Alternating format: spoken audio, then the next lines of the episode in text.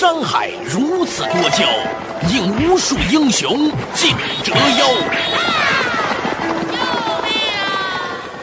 数风流人物，还看我是梁冬。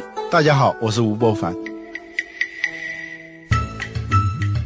照妖镜照不出的财经真相，翻斗云到不了的财富天地，一切尽在两个男人孕育五年，梁东吴伯凡帮你坐着打通经济生活任督二脉，东吴相对论。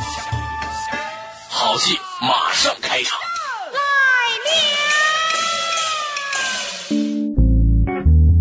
作者打通经济生活任督二脉，大家好，欢迎收听今天的东吴相对论，我是梁东，对面的依然是二十一世纪商业评论主编吴伯凡，伯凡你好，大家好。最近啊，我留意到了一个很有趣的一个现象，就是关于三 G 的广告啊，突然多了很多啊。我所熟悉的丁磊大哥啊，最近呢虽然富态起来了啊，也出来出演广告。要不是因为他出演呢，我可能真的没有去看这个广告的冲动。但是呢，我还是看了。另外一方面呢，前两天发生一个事儿，什么事儿呢？我有朋友啊，在广州海印电器城用不到一千块钱买了一只电话。这电话呢，据说双卡双待，很多功能，声音巨大无比。关键是呢，他看电视非常清楚。我就问他，哎，那你这个得占多少带宽，多少钱一个月？他说完全不用，因为他根本就不是走移动电信的这个路数，嗯，人家走的是一个收电视的一个，就是个小电视机。如果你要是用三 G 的那种方式收电视，它占用的那个带宽，那个流量就没法算了，那非常昂贵了，是吧？他那个还特别清楚，我还说是不是模拟电视，就是开路电视？他说不是，还是数字有线电视，但是用无线方式收的，完全不占用带宽，不走电信的那个渠道。对，所以我在想这个情。况很有趣啊，就是说，如果移动电信他们号称他们的三 G 主要的功能是看短片的话，你看看那边一分钱不花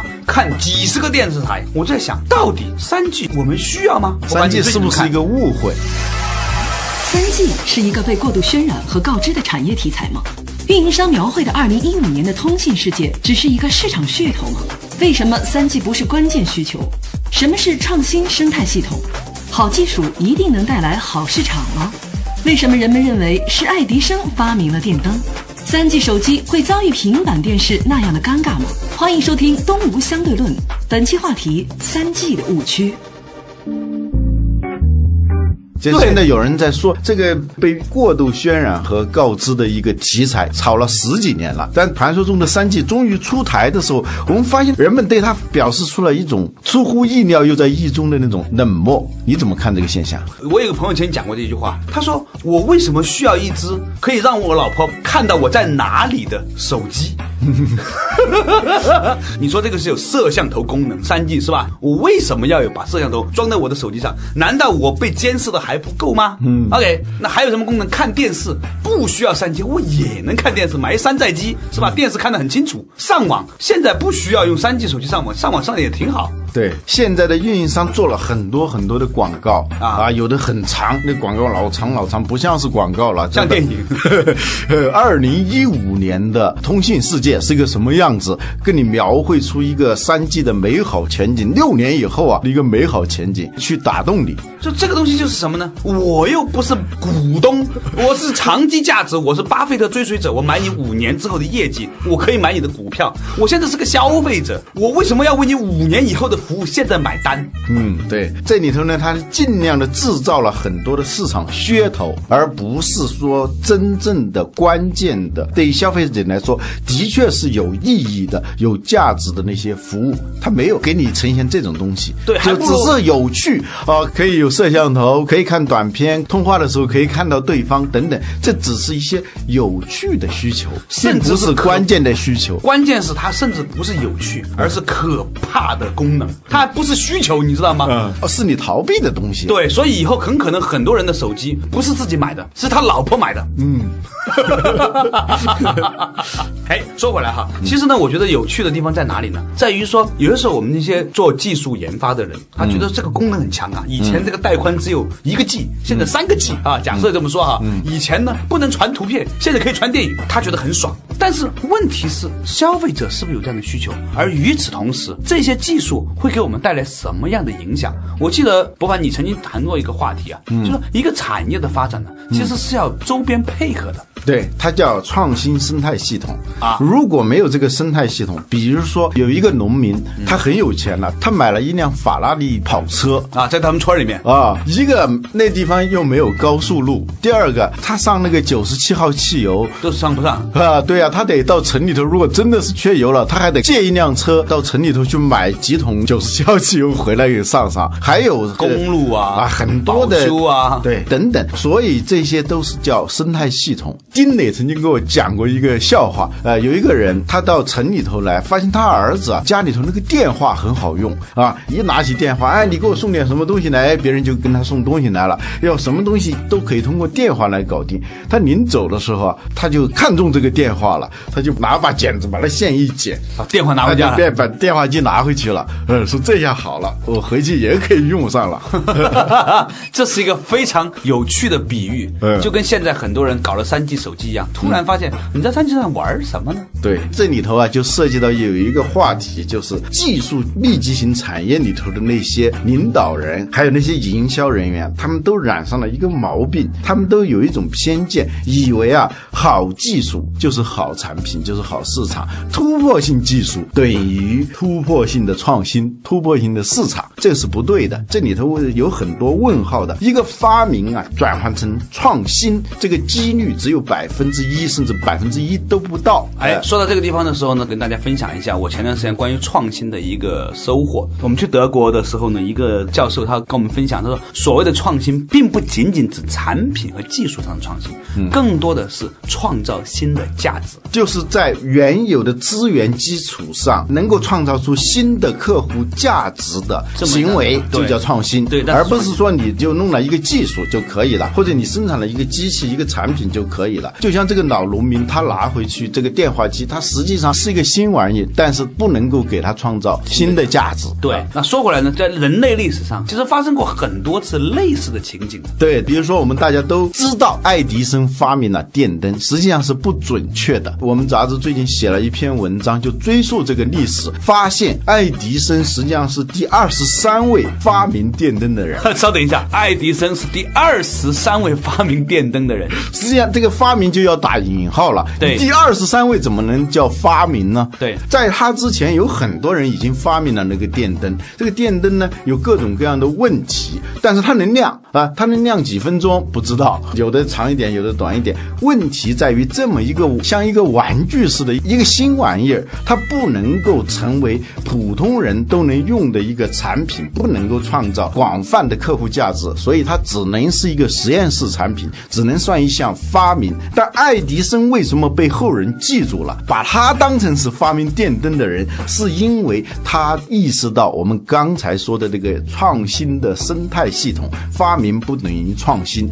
当他看到整个电网的建设是有可能的时候，电网建设是要很多钱的，这需要资本的，就像铁路一样，如果没有这个条件的话，你发明那个电灯是不管用的。还有相关的，比如说安全问题，电灯是个好玩意，如果经常大家触电的话，没法进行广泛的商业应用。还有保险丝，没有人发明，是吧？还有这个便宜的发电机，还有地下的那种导体网络，还有绝缘的插座等等，这些东西发明电灯的人都没有想过。但是爱迪生他能够想到，一个东西要用起来，他必须要有很多很多这样的一些前提条件。所以严格意义上，他没有发明电灯，他创造了一些与电灯相关的这个环境，所以他最后创立了这个机翼公司、通用电气公司。这个伟大的发明变成了一个伟大的产品，同时呢，也创造了一个巨大的市场，这才叫创新。我们现在的三 G 就有一个问题，大家一说三 G，三 G 是什么？三 G 是一项技术，第三代移动通信技术。这项技术它能不能成为一种创新？那有很多的疑问的。对，比如说我们刚才提到的，是不是有足够多的基站跑起来之后，是不是有足够多的应用？嗯，然后是不是有足够多的好的三 G 的手机？嗯啊，再有说这些应用是不是真的符合我们的切实的需求？嗯，比如说大家都希望有个电灯，这样的话呢，比蜡烛好。它这个需求是很强烈的，是吧？对对当别人都有 BB 机的时候，你又很强烈的有 BB 机的冲动。当年我的主要梦想，嗯，就是我大学毕业的时候要有一个自己的摩托罗拉的 BB 机，那就好了。那个时候都是跟别人分享一个 BB 机，对啊，这个非常强烈，是吧？但是我发现现在我们身边的朋友没有谁说有特别强烈的要有一支三 G 电话的需求。哎，这就涉及到创新里头，为什么一个好产品它并不能够变成一个好的市场的问题？这里头有两个因素，我们以前也谈到过。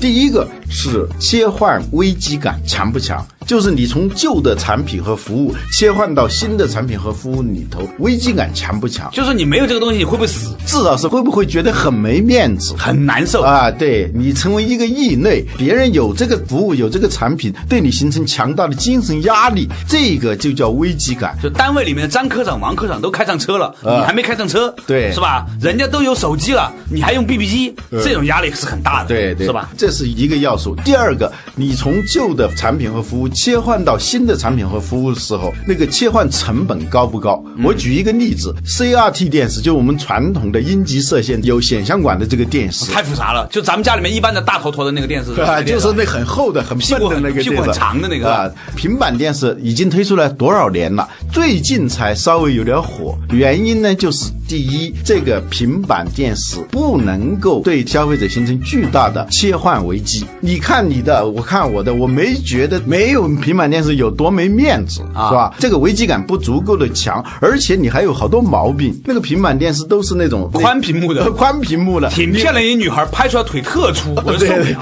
对 对，那个脸全都是扁扁的，都像让大象坐了一屁股似的。继续继续，老吴。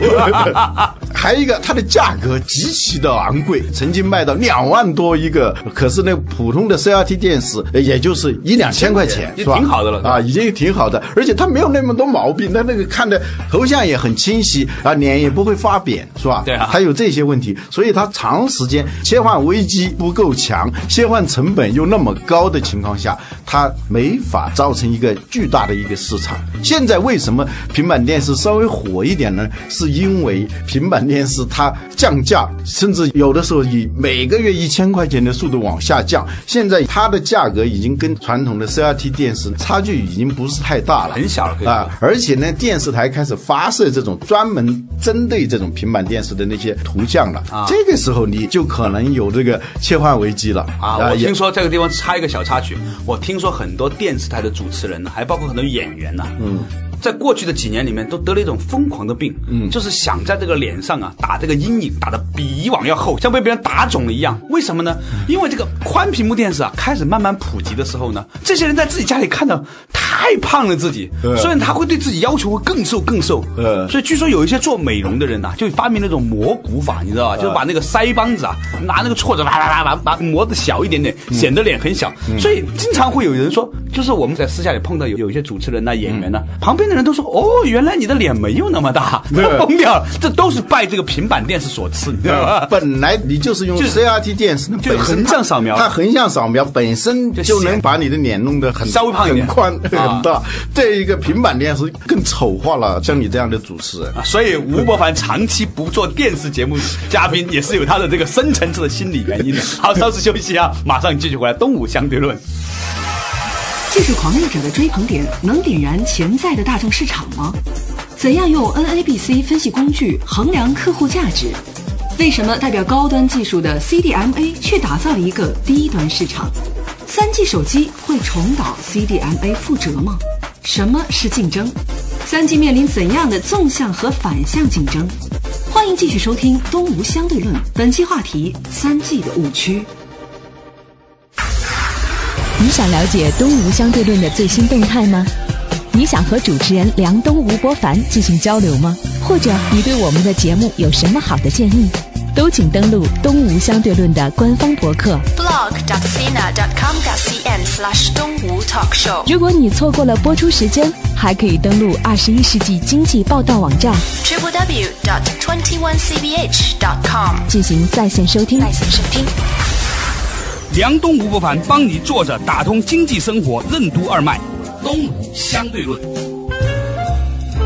作者打通经济生活任督二脉，大家好，欢迎继续回来到东吴相对论，我是梁东，对面的依然是二十一世纪商业评论主编吴伯凡。刚才我们谈到一个话题啊，就是说任何的产业你要想更新的话呢，还涉及到这个产业产品的所谓的切换成本一系列的概念，是吧？伯凡讲的就是说，从一个旧有的产品和服务转成新的产品和服务的时候，中间这个心理压力有多大，有多焦虑，是你这个行业是不是能迅速发展的一个原因。这也是为什么平板电视推了那么多年啊，到现在才慢慢慢慢有点人接受的一个很重要的原因。对，但是你注意到没有？任何一种新东西出来的时候，它总有人去捧场的啊啊！一有什么新玩意儿，总能见到一些人，他就很快的就去买这种东西，虽然是很异类、很少的，嗯，他要不遗余力的跟别人展示、炫耀这种有多神奇，跟旧的产品相比，性能有多优越等等。但是这些人他是不能够成气候的，这永远只是少数人啊。有一个营销学家叫杰弗瑞·摩尔，他称这一种人叫技术狂热者，或者叫早期的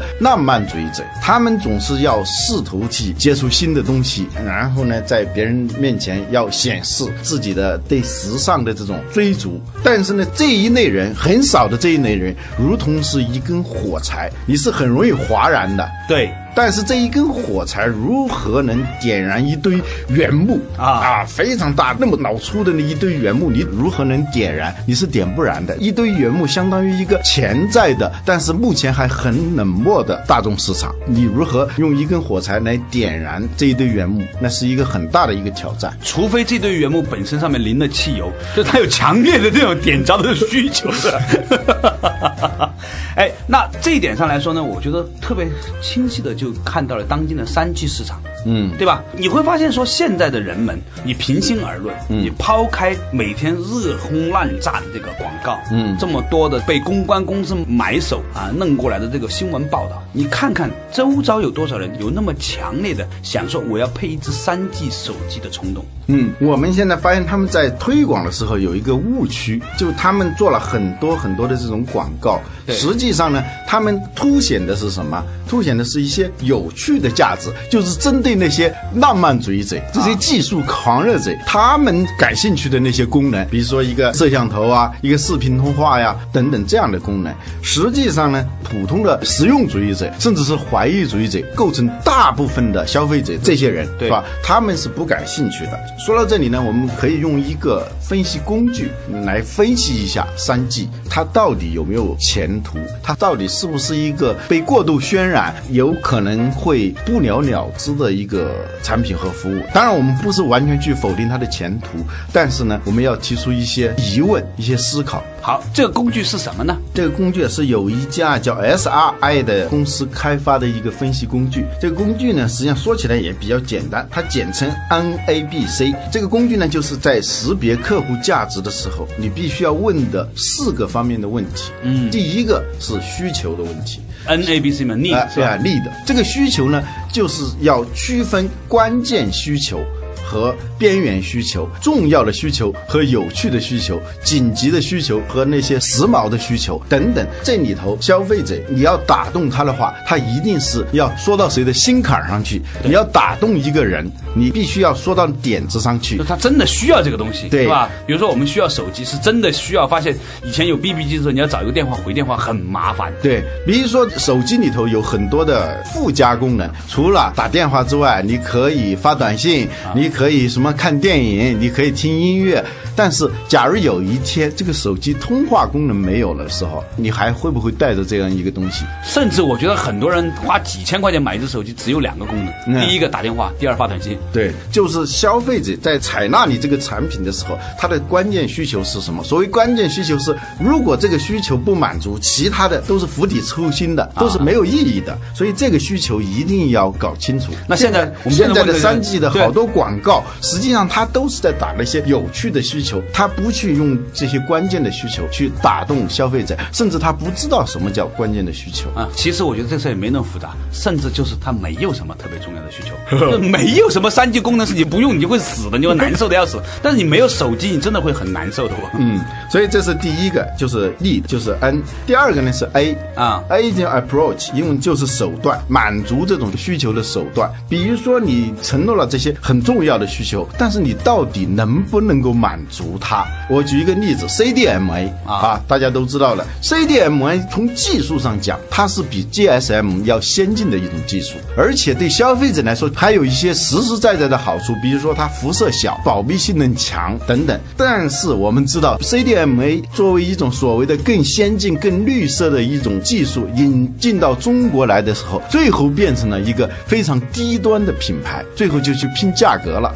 呃，我们一看到谁用 CDMA 的那个手机的话，你就会对他的身份产生疑问。啊，是不是海归啊？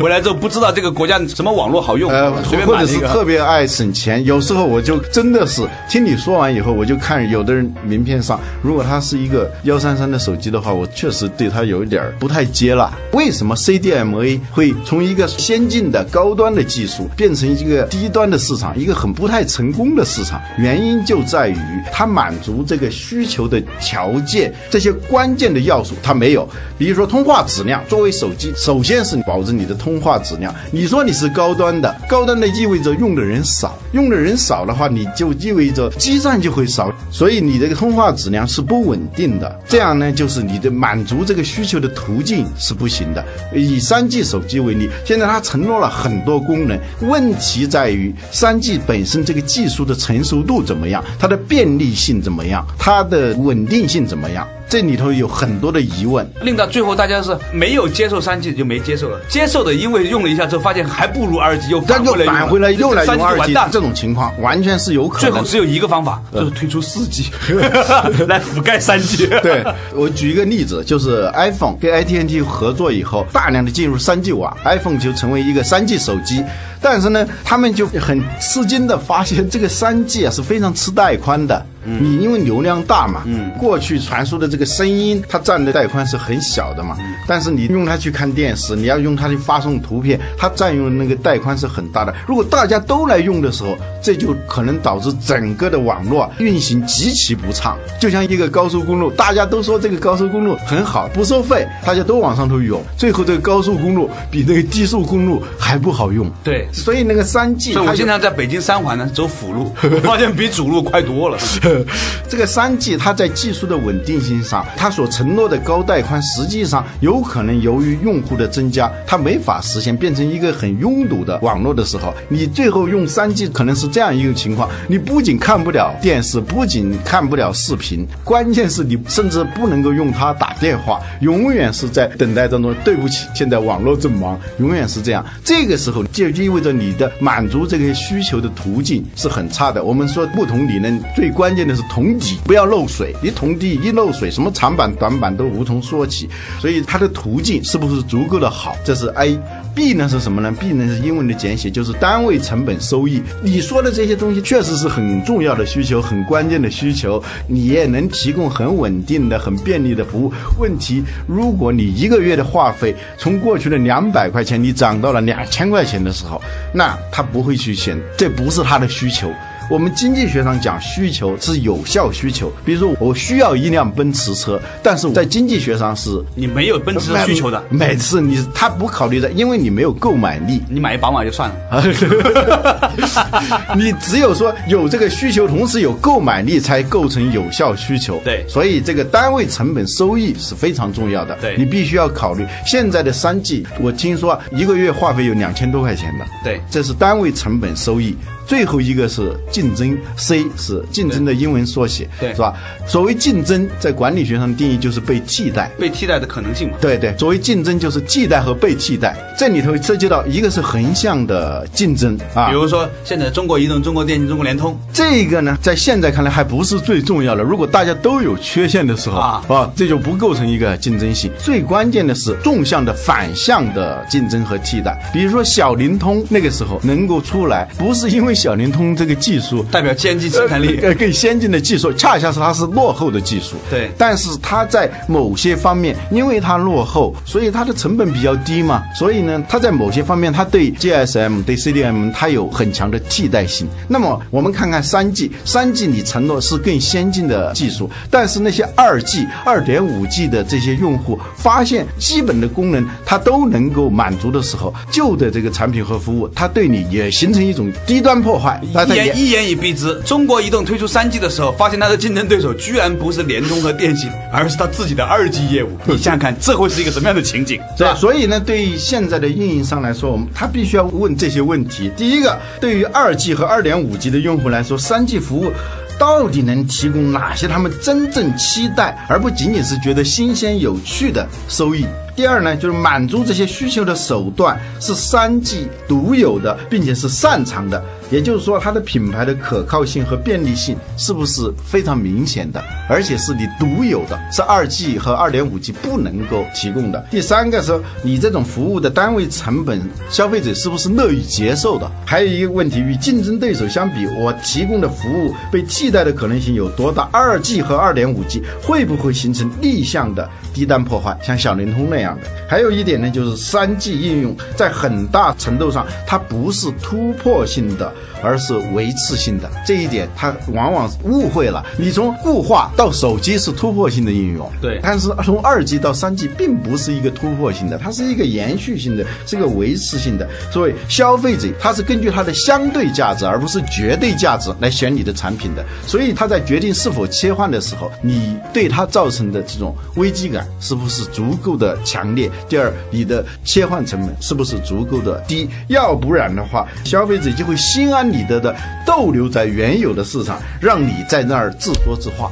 啊，所以我有个朋友作为投资者，他同时在看这三家公司的股票，他给我讲了一句特别有玩笑的话。嗯，他说最后哪一家公司在三 G 方面烧的钱最少，可能这家公司是最值钱的。好了，感谢大家收听《东吴相对论》，再见，拜拜。